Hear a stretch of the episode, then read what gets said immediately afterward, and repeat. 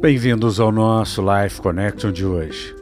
Philip Ansem, um escritor cristão, nos diz: O que vejo na Bíblia, principalmente no livro de Salmos, que é um livro de gratidão pelo mundo criado, é o reconhecimento de que todas as coisas boas na terra são de Deus.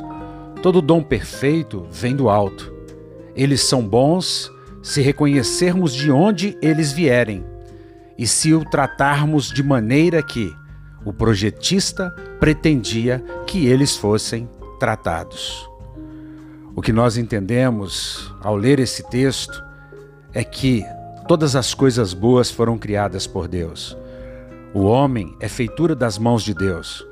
O homem não foi criado para ser um joguete na mão do inimigo. O homem não foi criado para viver correndo atrás das coisas.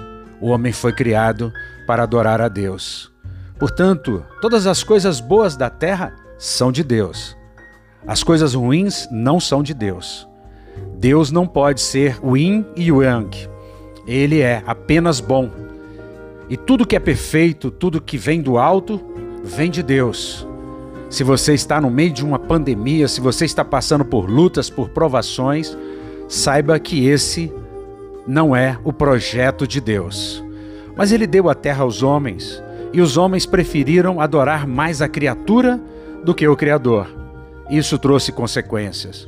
O primeiro Adão entregou o domínio da terra ao inimigo das nossas almas, aquele que não tem nada de Deus, aquele que veio para matar, roubar e destruir.